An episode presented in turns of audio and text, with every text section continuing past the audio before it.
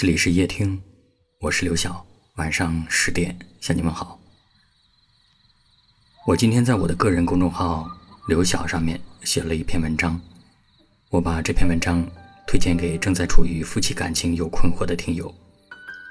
在文章里面，我提到了一本书，书的名字叫《婚姻心理学》。我在做夜听节目的这些年，也在做着家庭婚姻关系的辅导。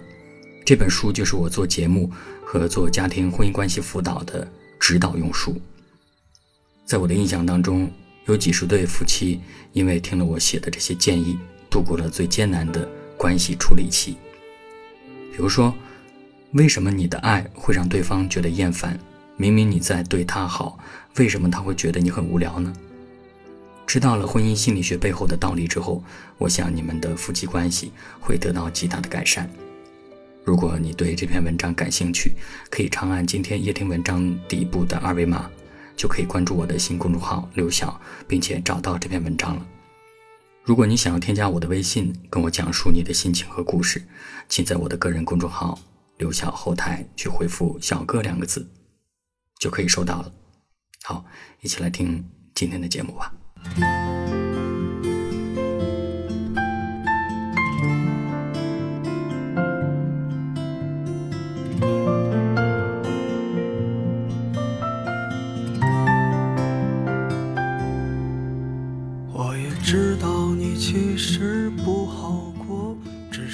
曾经的我，是一个藏不住心事的人，不管是好的、坏的、开心的、难过的，都要说出来，跟朋友分享。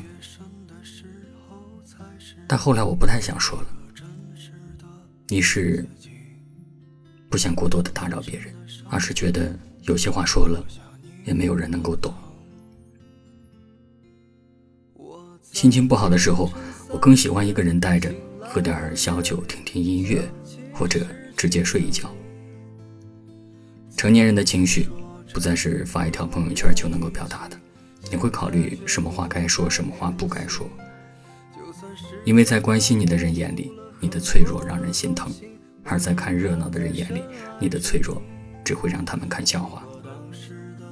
所以，我们越来越独立，越来越坚强，不是因为我们个性如此，而是身后没有依靠。我们只能够靠自己。听歌的时候看到这样一条评论：成人后学会了隐藏自己，隐藏情绪，不想让别人看到自己的伤，开始学会自己一点点治愈自己。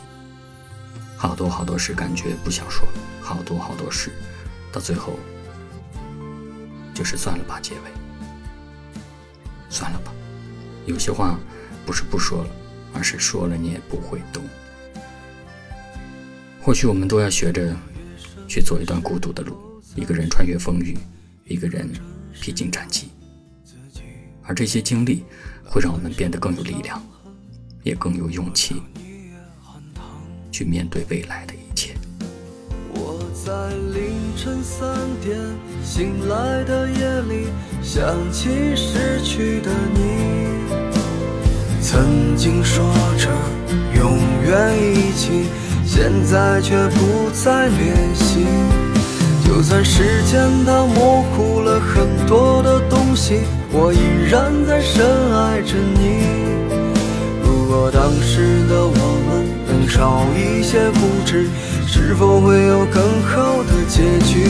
我在凌晨三点醒来的夜里。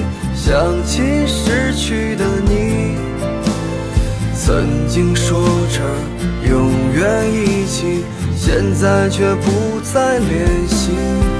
就算时间它模糊了很多的东西，我依然在深爱着你。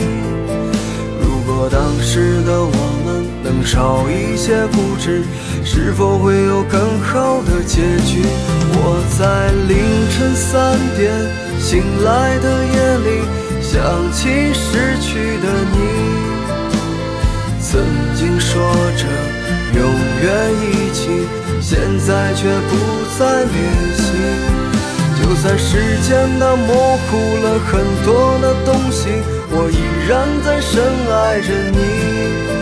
如果当时的我们能。少一些固执，是否会有更好的结局？